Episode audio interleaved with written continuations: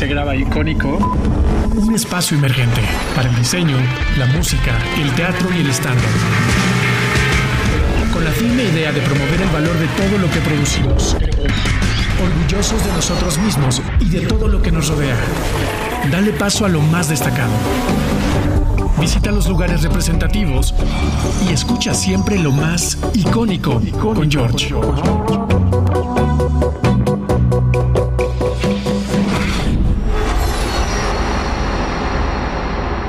Pues no hay plazo que no se cumpla, así que bienvenidos al programa número 94 de Icónico. Después de más o menos, yo creo que como un año y medio que no hacíamos el, los episodios, pero bueno, hace un mes más o menos tuvimos en Bull Terrier a Gabriel eh, y Argelia que nos presentaron Metate Studio y la verdad es que yo sigo eh, pues muy contento de, de conocer a emprendedores como ellos. Y pues hoy toca profundizar un poco más. Tenemos aproximadamente 45 minutos para hablar acerca de Metate Studio. Así que bienvenidos una vez más, gracias por conectarse y por compartir este episodio. Icónico se trata de hablar con emprendedores, darles un poco de, voz, de difusión a todas estas marcas que van emergiendo en México, eh, no solamente eh, pues con productos físicos, platicamos con un montón de, proyectos nuevos, tanto como en la música, eh, causas sociales, marcas, etcétera. Así que, pues bienvenido, Gabriel. Eh, qué bueno que una vez más te diste el tiempo para platicar con nosotros.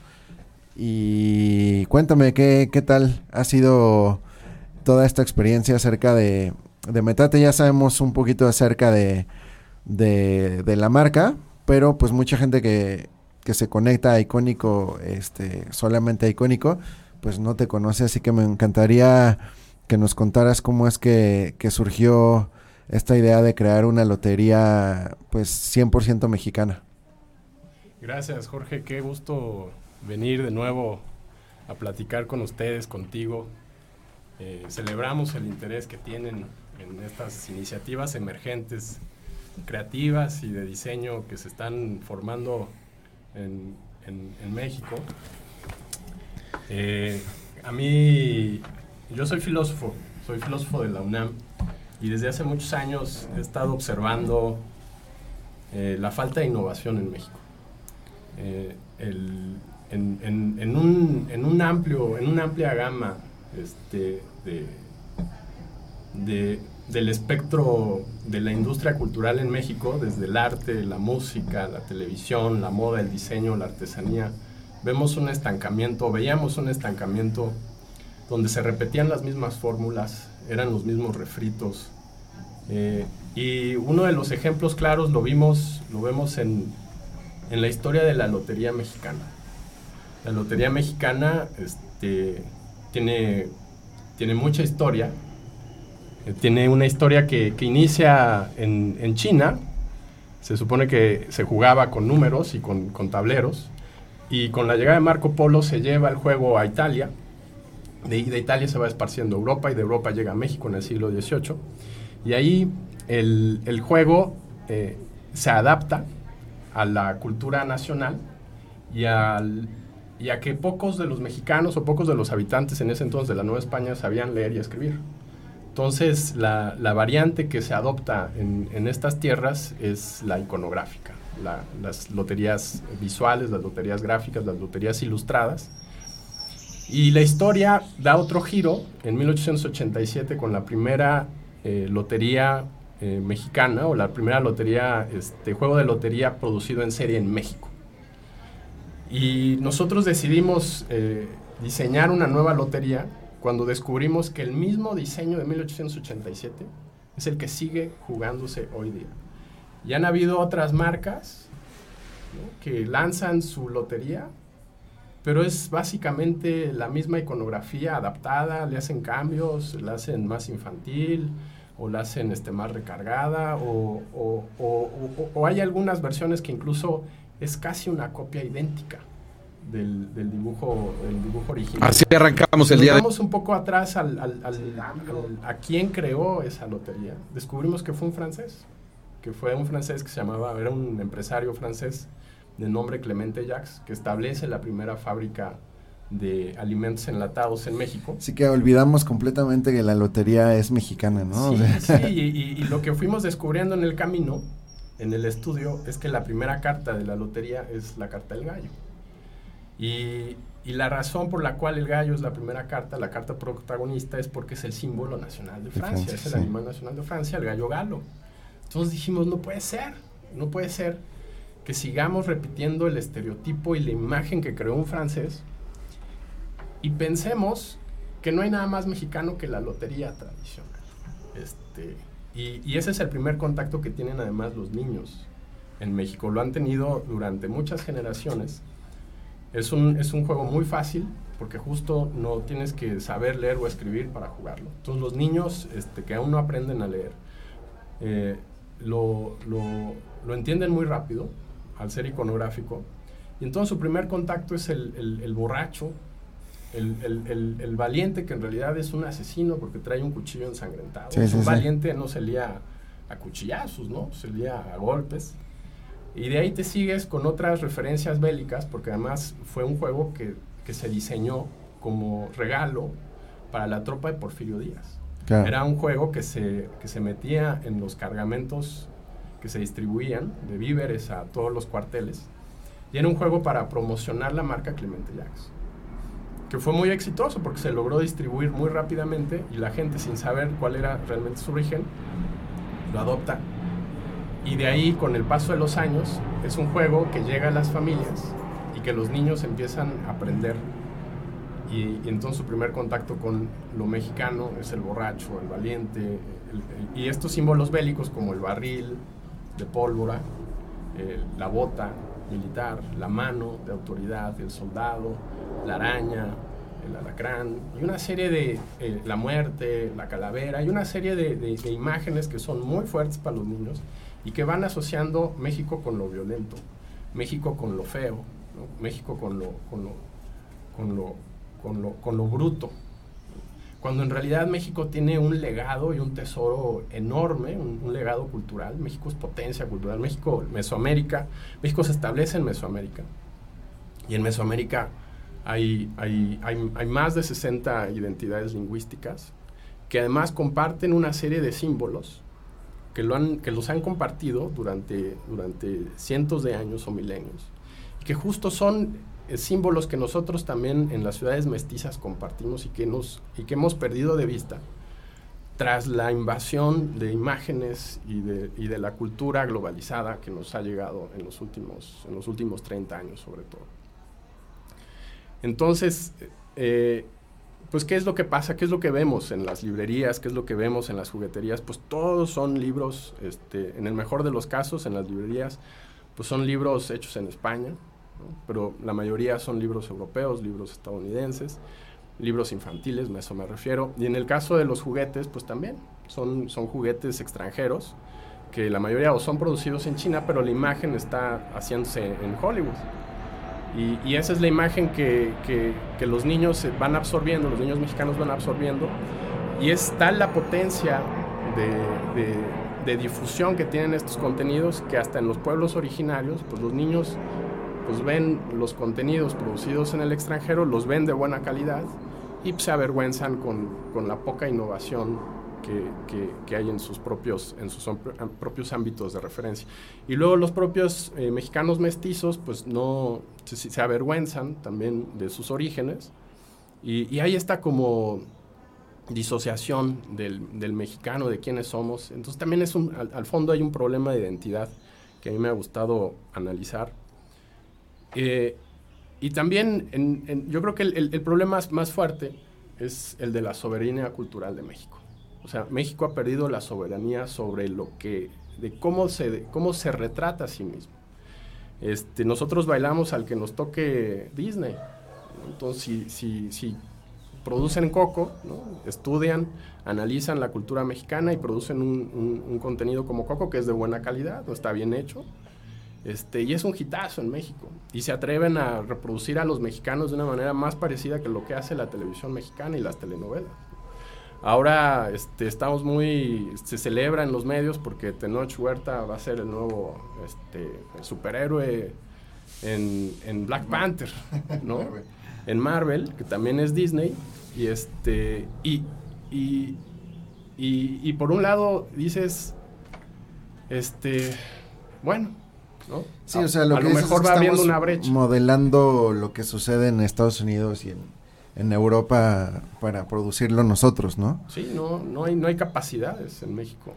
Y, y no, no estamos innovando en cuestión de generar nuestros propios contenidos, nuestros propios productos, ¿no? Si todo es un, un modelo muy parecido a lo que ya existe, pero llevándolo a un concepto, digamos, mexicano, ¿no? Sí, este, pues nos hemos convertido en la caricatura que han, que han diseñado los extranjeros para nosotros, desde la lotería tradicional, este, el, festival de James Bond, ¿no? este, tienen que llegar una, un, igual, una superproducción, organizan un, un ¿cómo se llama? Un, este, pues no es un festival, es un, desfile. Es un desfile, ¿no? Que pues está bueno, está divertido y pues, se adopta, pero siempre tienen que ser los extranjeros. Y además, eh, parte del, de lo que nos dimos cuenta en el camino, fuimos a, recorrer pueblos tradicionales, especialmente para para conocer y, empaparnos de la imaginería mexicana más tradicional, ancestral, llamaríamos nosotros. Pues nos fuimos a recorrer pueblos y, nos establecimos eh, tres semanas en un, en un taller artístico. Con, fuimos con cinco artistas y regresamos con dos. Y los dos que pasaron a la final este, son los que han trabajado con nosotros. Y ahí, ahí descubrimos a muchos extranjeros que nos decían, es que ustedes no saben lo que tienen. No saben que México es un lugar, es uno de los lugares más especiales del mundo y ustedes no se dan cuenta. Y, y, sí, en general en las ciudades mexicanas no nos damos cuenta del tesoro que tenemos. Entonces por eso hemos manejado este discurso de, de, acercarle a las nuevas generaciones el tesoro de México. Y el tesoro de México se encuentra en sus pueblos originarios, en esa historia donde nace el maíz y todos los días comemos tortillas.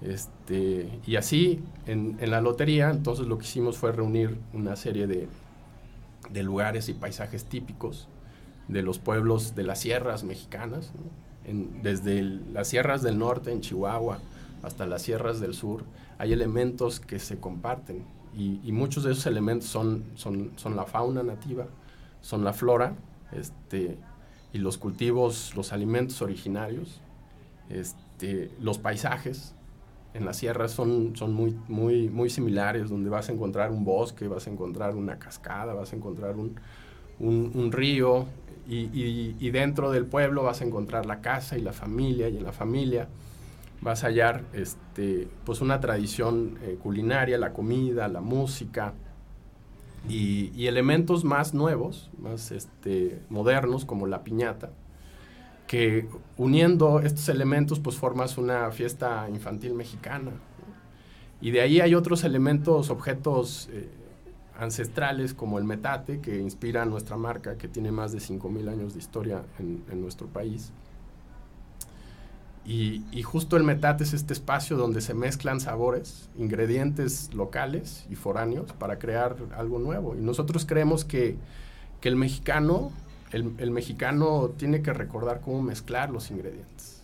No, no reproducir lo mismo, sino innovando con utilizando los ingredientes locales y viendo lo que sucede allá afuera. Pero ¿qué pasó cuando cuando terminó la revolución y, el, discurso, el discurso del muralismo, pues, se buscó una identidad que más o menos funcionó y luego vino el movimiento de la ruptura, donde, donde no querían que todo fuera este, eh, nopales. Pero después del movimiento de la ruptura hubo como un, pasamos a un limbo abstracto, donde se perdió un discurso mexicano, un discurso coherente de diseño, este, de pronto uno entra a una tienda de, regalos o de diseño mexicano y hay una disonancia impresionante, cada quien haciendo lo suyo. Pero lo que rescato es que sí hay un movimiento emergente, que nosotros le llamamos el amanecer mexicano, donde empiezan a aparecer estas pequeñas iniciativas creativas, innovadoras, pero el problema que nosotros observamos es que todas somos muy pequeñas. Somos, somos iniciativas con poco presupuesto, con un poco alcance comercial, y eso es insuficiente para financiar un equipo y para seguir. Entonces empezar construyendo el nivel cero, y todo el mundo está construyendo el nivel cero, el nivel uno, y mantenerse es lo más difícil. Entonces yo aquí, yo aquí abogaría por empezar a unir fuerzas entre diferentes iniciativas para crear algo que nos permita desarrollar ese potencial que está dormido en nuestro país y que, y que propuestas como la tuya de un programa de radio creo que puede empezar a tejer. Justo, justo esto que dices es, es muy importante y, eh, y, creo que es el principal reto de cualquier emprendedor, ¿no? Y de pronto, pues tú que tienes como esta formación eh, filosófica y demás y que estudiaste a fondo para crear un producto, eh, hace mucha falta también en, emprendimientos nuevos, ¿no? De pronto hay mucha gente que quiere sacar un producto sin estudiarlo a fondo y se topa muy muy pronto con problemas de eh, pues de que no tiene el agrado del, del, mercado, ¿no? La gente no lo compra y muy rápido se, se desesperan y, salen del mercado. Y dicen, no, pues esto no me funcionó. Mejor me vuelvo a meter a una oficina y hago lo mío y sigo siendo feliz, ¿no? Ese es realmente uno de los principales retos de, de cualquier emprendedor. Y creo que eh, justo ustedes están logrando el, conjuntar un equipo, a lo mejor desde la línea cero, como tú dices, pero sí estudiando muy bien el cada uno de los elementos para poder sacar un producto al, al, aire, ¿no? O al mercado como. Este. Y eso es algo que, que, yo valoro mucho. O sea, cuando, cuando ustedes fueron ahí a Icónico y se presentaron, la verdad es que me sorprendió mucho de, de cómo fue que, que lograron eh, formar y, comercializar, y ya empezar a comercializar este producto. Y ya tienen un montón de puntos de venta, pero ha sido un trabajo no de pronto que se me ocurrió hice algo, ¿no? Sino que sí es un estudio eh, bastante eh, largo. ¿Cómo fue ese, ese proceso desde de que dijimos, bueno, pues vamos a crear un, un producto? ¿Y cómo ha sido hasta el día de hoy? Llevan aproximadamente tres años en la, concepción, ¿no? el... conceptual. Sí, el concepto nació hace tres años, un 22 de junio, y fue una idea de amigos. Yo creo que yo creo que un, un, buen proyecto debe de incluir amigos y colegas. Y en este caso, pues necesitas encontrar primero un socio que crea en tu idea, que no es fácil, en, México, pues las empresas, las grandes empresas en México no se, no se caracterizan por la innovación. O sea, la mayoría de ellas se hicieron grandes eh, a, partir de un monopolio entregado por el gobierno o, un monopolio privado. Un monopolio que heredaron, ya sea que heredaron un monopolio público o que crearon un monopolio privado, pero no se caracterizan por la innovación. Este, no le ven la utilidad a esto. A mí me, me topé con mucha gente en el camino que decía, pero ¿por qué vas a hacer esto? No, no lo vas a vender nunca, ¿no? ¿Cómo vas a competir con Disney? Pues es que si no lo empezamos a hacer ahorita, no lo vamos a hacer nunca. En, en Japón, después de la, de la posguerra, después de que Japón fue devastado, este, hubo un grupo de, pues, de cuates que decidieron pues, crear el Disney mexicano, perdón, el Disney japonés. El Disney japonés fue como en el año 52. Y eso se convirtió en Toei y Toei, pues es, somos creadores de Dragon Ball. Y Dragon Ball se convirtió, se ha convertido en un referente para muchas generaciones. ¿Y por qué no hay nada en México? ¿no? En México los ilustradores este, pues no tienen, no, encuentran esos espacios donde puedan desarrollar su talento. Entonces tienen que empujar una iniciativa personal donde van, ¿no? crean una historia, pero a lo mejor no son buenos escritores, son buenos ilustradores, pero no buenos escritores. Encontrar esa conjunción de talento donde van a ser un Da Vinci, pues es muy difícil. En realidad se tienen que sumar talentos. Entonces primero fue encontrar un amigo que creía en el proyecto, que quisiera ser socio. Y ahí, este, pues, eh, de los, primero éramos tres, y de los tres, pues en realidad nada más jalamos dos, Uno, uno se cayó, este, eh, acabó siendo un estafador, ¿no? Este, y en el camino, bueno, eso lo descubrimos después. Pero luego hubo, hubo que buscar a, este, pues a colegas con los que, colegas y amigos con los que pudiéramos, este, que tener unos valores compartidos y que yo hubiéramos podido trabajar y entender cómo, cómo trabajábamos este, unos y otros. Así fue como nació la, la idea de, de invitar a, a, antiguos colegas como, como Jorge, que nos acompaña hoy. Jorge es diseñador industrial de la UAM Xochimilco, tiene un máster en desarrollo de producto y, y, pues yo le platiqué, mira, es esto, es, es, algo muy abstracto, era muy abstracto, este, queremos hacer... y así la, la, la, mi esposa misma no me entendía. ¿no? Este, ¿Pero qué vas a hacer? Pues es una idea. Al, al principio toda una idea. Y, y, esa idea la iniciamos buscando en los, en, los, en los museos y en la literatura. Me fui documentando cómo construir un, un proyecto visual para toda la familia este, que además sea un éxito comercial, porque eh, no debemos de pensar que el arte o el diseño solo este, debe estar dedicado a piezas únicas de museo. Este, si queremos dedicarnos a esto, tenemos que vivir de esto y, y no nos tenemos que avergonzar de salir a vender este, los productos. Y, y, con eso nos enfrentamos pues también con una serie de, de, de, inercias donde muchos artistas no les gusta salir a vender. Este, pero el artista no se vende. Claro. Pues sí, pero entonces, ¿cómo, cómo, cómo lo vamos a lograr? Entonces, hemos estado así rompiendo eso.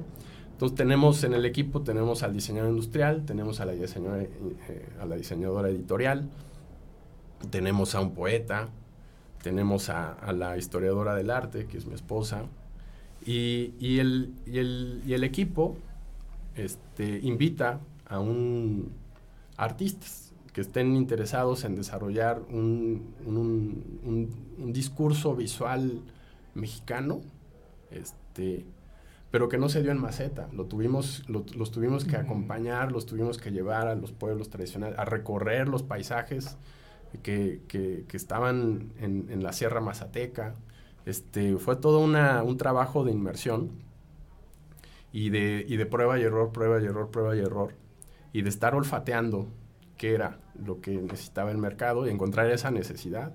Originalmente queríamos hacer libros ilustrados para niños, un poco siguiendo algunos ejemplos este, extranjeros, pero con identidad mexicana, y, y, y vimos, encontramos que estaba lo de la lotería del francés y dijimos, no, aquí hay una necesidad. Este, los niños están aprendiendo México a partir de una visión eh, de estereotipos extranjeros que se hicieron de México. Lo tenemos que romper. Entonces, ese es el piso, el piso mínimo que queríamos construir. Y a partir de ahí desarrollar un, un, un universo de, de, productos que se fueran desprendiendo de esta imagen. Y ahorita estamos trabajando con Chema. Chema es un artista eh, que se formó en la, en la Esmeralda. Y, y Chema es un, es un, artista emergente donde nosotros detectamos ese potencial, esa, esa capacidad de mezclar eh, influencias eh, que ha visto, que ha tenido de, de, del anime japonés, sobre todo, y, del, y, de, y, del, y del arte contemporáneo, con eh, lo mexicano que descubrimos en los pueblos tradicionales. Entonces hizo esta fusión, una, algo que se hiciera moderno, y de ahí le quiero pasar la, la palabra a Jorge, porque a Jorge le tocó llevar a, a, a, a lo entender, concreto, entender, sí, sí, sí. Este, pues una colección de dibujos, que eran 64 dibujos, y, y hacerlo, hacerlo un producto que además tenía que cumplir con la siguiente condición, que fue un producto de calidad que los extranjeros lo pudieran ver y decir, es que esto es un producto que se pudo haber hecho en cualquier otra parte del mundo. Uh -huh. Cuando, cuando en México estamos muy acostumbrados a, apostar por lo mexicano, lo compras, lo abres y te decepcionas, porque está mal diseñado, porque está mal producido, este, porque se rompe rápido. Y, y, y, también en el camino descubrimos que no, no, no solo es porque a los mexicanos nos gusta hacer las cosas mal. Lo que pasa es que no hay una cultura de hacer las cosas bien. Hacer las cosas duraderas. Este, eh, y hay, hay mucho de, de, hacer las cosas por hacerlas. Al ahí se va, como dicen, este, lo vemos desde cómo hacen las banquetas hasta cómo se imprimen los libros. Y hay que estar detrás de la imprenta y aún así lo es quebradero de cabeza. Porque tú los, los tratas de impulsar y de motivar y decirles, esta tiene que ser la marca bandera con el que nos vamos a identificar en todo el mundo. Este, y para que la gente descubra que en México se pueden hacer las cosas bien. Y a pesar de eso, te das unas de sorpresas y de topes. Pero bueno, hay una, hay, hay, hay, hay eso se tiene que trabajar y es, un, es, un, es una curva de aprendizaje. Sí, pues precisamente mi, digamos que mi expertise es pasar de, de la idea a, algo que se pueda ver y tocar, no, no solo con metate, sino en la vida diaria. Que eso es lo más Eh, difícil. No, es bien complicado porque te digan, oye, si es que se me ocurrió algo, necesito algo. Ajá, wow. Algo como qué. sí. No, es que necesito que funcione, pero ¿cómo se ve? ¿Cómo te lo imaginas? No Pues sé. no sé. Ok, aquí no fue tan complicado porque es, oye, creo que necesitamos un juego. Ah, ok, ¿qué juego? Ahí fue cuando pasó lo de la lotería y toda esta iconografía y tal. Ya estaba más o menos planito, ¿no? El camino ya era, bueno, vamos a hacer una especie de lotería. Ya la abrí. ¿Qué se transformó en esto? Este. Chema se, echó un, buen rato en las ilustraciones, porque una de las demandas que teníamos era que fuera algo que los niños pudieran replicar. Yo veo la rana y quiero dibujar una rana. Esa era la idea. Traducirlo a algo físico, pues llega a, a, ser complicado, pero digo, en este caso no fue tan complicado. Ahí te debe tener Gabriel los domis de, oye, creo que este es el tamaño, porque mira, fíjate que las tarjetas suelen ser así, así, así. Oye, pero qué grosor. Eh, Por ejemplo, del grosor fue un tema. Gabriel quería unas tarjetas muy gruesas. Yo le decía que un poco más delgadas. Al final, bueno, se, se logró algo. Que se pudieran barajear. Uh -huh. Las tarjetas muy gruesas son más complicadas de barajear. Las tarjetas muy delgadas se doblan cuando las barajeas. Estas funcionan este, el acabado, ¿no? Que si está el niño comiendo encima de ellos se puede limpiar. Y se puede limpiar. Tengo un niño de dos años y acabó con la caja, pero las tarjetas siguen intactas.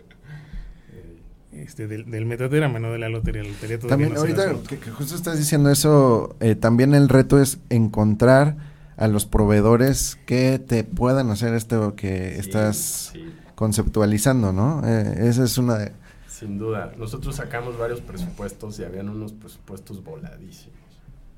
Este, donde pues te vuelve imposible la comercialización de un producto. Claro. Porque un, un, este, el objetivo fue, fue como disparar una flecha a 10 kilómetros de distancia y atinarle al blanco, así, más o menos. ¿Cuánto tiempo se tardaron en, en, en la idea, en hacerlo conceptual?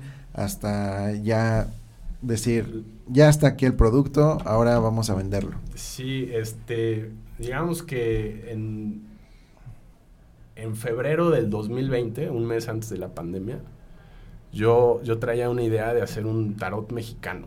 Así, ¿cómo, cómo haría yo un tarot mexicano? Este, con, con, con visuales mexicanos. Y la, la, la idea de hacer la lotería aterrizó como en marzo, abril, uh -huh. a principios de abril, que mi esposa me dijo, ¿por qué no hacemos una, una lotería? Y, y, y, cuadró justo cuando mi hija ya no quería jugar la lotería este, de Clemente Jacks. Y le pregunto, ¿y por qué no la quieres jugar ya? Es que no me gustan los dibujos. Y yo dije, claro, por supuesto. Ahí es, hay que hacer la lotería. Entonces, ajá. ¿Eh? Aquí está tu tarot. Sí, es de, una, alguna manera es, es como un tarot, ¿no? es una colección de imágenes mexicanas. Este, y, y la, la, instrucción, la, la, petición al autor, al artista, se hizo en, en abril y él, él, concluyó los trabajos en, en octubre del 2020 y de ahí pasó la estafeta a Jorge y el producto salió a la venta en marzo del 2021 pero en el proceso estuvimos probando, conforme iban saliendo imágenes, primero hubo una versión, eh, eh, pues una versión con, con otros dibujos, porque los dibujos también fueron evolucionando. hubo tres, tres, tres pasos o tres, tres etapas en, en, el desarrollo de los dibujos. Empezamos con unos dibujos que no se parecen nada. Luego una segunda etapa donde más o menos hay algunos que se les parecen pero que todavía eran, eran yo, yo buscaba un poco una forma más, más abstracta, con formas más fáciles de dibujar para que los niños pudieran reproducirlos fácilmente. Y luego ya este, eso se convirtió en, en, unas, en, unos, en unas miniaturas, eran las miniaturas. Y entonces yo le dije al autor, oye, este conejito me gusta. ¿Por qué no, por qué no, por qué no trabajas estas miniaturas y ahora las haces un poco más grandes? Y así fue como logró la, tercera, la tercera es la vencida. Al mismo tiempo fuimos trabajando en el diseño de la tarjeta. Este, yo, le, yo le hacía pues, dibujos a mano a Jorge y le decía, yo creo que pues así puede, yo juraba que así se tenía que ver, ¿no? Y yo decía, no me lo va a poder ganar, así no va a poder hacer un mejor diseño. Se lo pasaba y decía, wow. Entonces siempre era como una mezcla, nunca fue como de imponer este, la visión. Es como, más o menos así yo lo conceptualizo, ahora te lo paso y pasaba su metate y él lo trabajaba y salía una nueva mezcla. Y gracias a eso empezó a salir este, algo extraordinario, porque esto no lo puede hacer una sola persona. De eso sí, lo teníamos clarísimo, el proyecto desde el principio. Ningún proyecto va a tener éxito si lo hace una sola persona. Esto tiene que ser un, un producto, un trabajo multidisciplinario. ¿Cuál, ¿Cuál fue la, se acuerdan la, primera venta? ¿Quién, ¿Quién fue su primer cliente? Nada, la primera venta fue este fue Álvaro, él, es papá de, ah, de, de, una amiga de mi hija de la escuela. Este, pues él estuvo presente en el proceso de creación, yo le enseñaba los domis de la versión anterior de los dibujos y pues ya lo veían así como, pues, como, que, como que a lo mejor sí iba a salir algo, ¿no? Este, y él fue el primero que compró y este y le hicimos un regalo especial también. Ah, le regalamos un, un, dibujo un original. original. Entonces, bueno, todo este, este tiempo de, de, eso a que Álvaro te compró la primera lotería, ¿cuánto se llevó? Este, uff, pues lo hicimos en tiempo récord realmente. Este, claro que llevábamos, o sea, empezamos en junio del 2019 recorrimos los museos este, todos esos tres meses y de ahí este, fuimos eh, eh, buscando al equipo. Entre septiembre y diciembre fuimos formando el equipo. Entre enero y febrero elegimos a, los artistas. Este, en, febrero estuvimos con ellos del, del, 20 y pues un año después, en marzo del 21, es cuando salió. Entonces, más o menos nos tardamos en, desarrollar esto un año. ¿Cuándo fue cuando dijiste, mm, ya no quiero? Uy, muchas veces. muchas veces, porque el primer día que sales a la venta, pues es muy... Pues tú lo, tú lo, tú lo idealizas. Idealizas cuando sales a la venta, eh, sabes o crees saber que tienes un buen producto, pero que aún no se ha testeado en el mercado. Claro. ¿no? Entonces, y además es muy difícil testearlo, porque si para haberlo testeado, pues habríamos necesitado tenerlo todo y enseñárselo a la gente y decirle, ¿lo comprarías? Y entonces producirlo. Pero no íbamos a lograr esa, ese wow, ese efecto de, impresión hasta que no lo tuvieran en la mano. ¿Y a quién se los íbamos a mostrar? al final, la única manera en que hemos ido ganando puntos de venta es con hechos, no con palabras, ¿no? Eh, al principio empezamos a vender en, línea a través de Amazon y Mercado Libre. Y pues al principio nos compraron algunos amigos y conocidos y este, qué sé yo. Y de pronto llegó Semana Santa y ¡pum! Cero ventas. Fue horrible.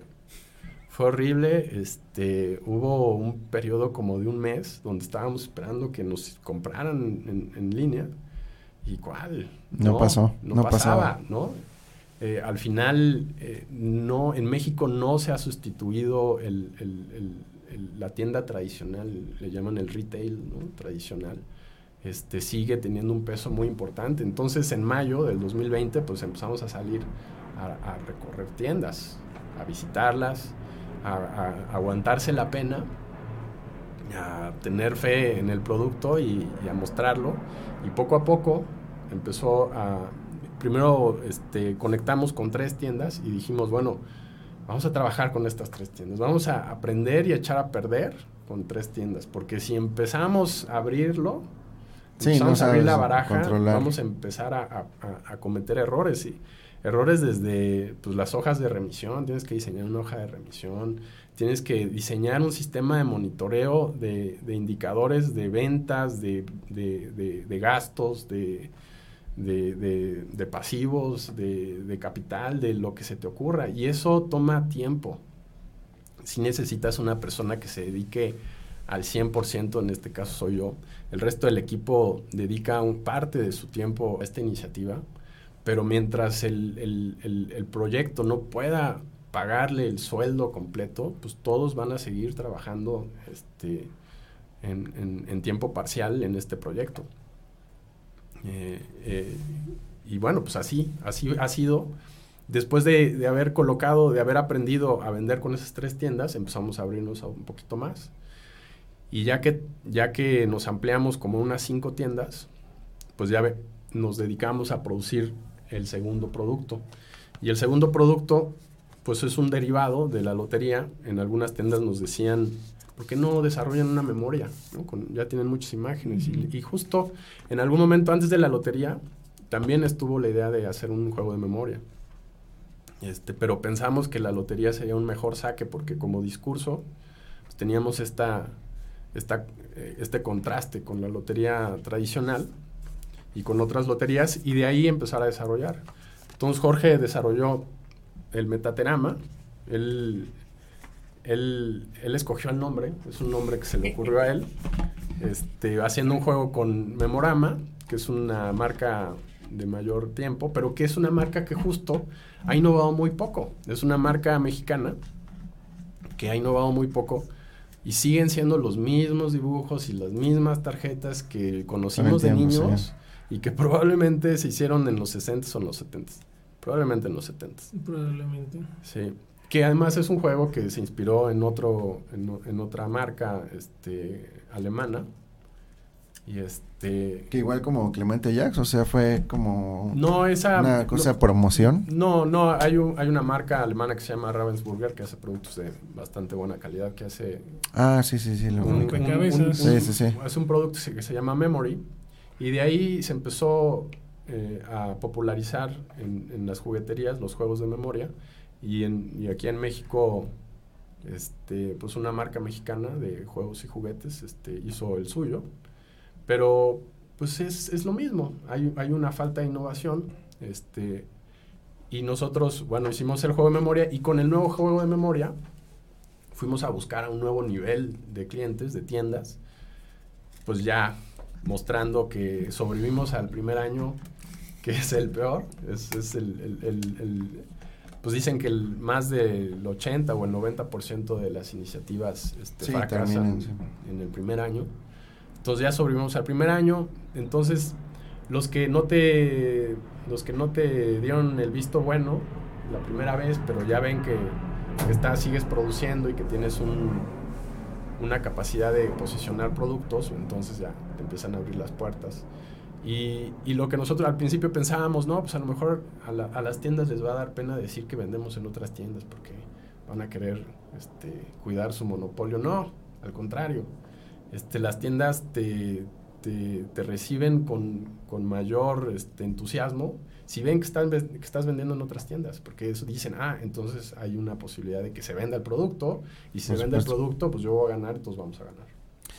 Oye, pues muchísimas gracias, ya se está terminando el, el tiempo, pero me gustaría saber eh, justo estas tiendas donde se está comercializando el, el producto.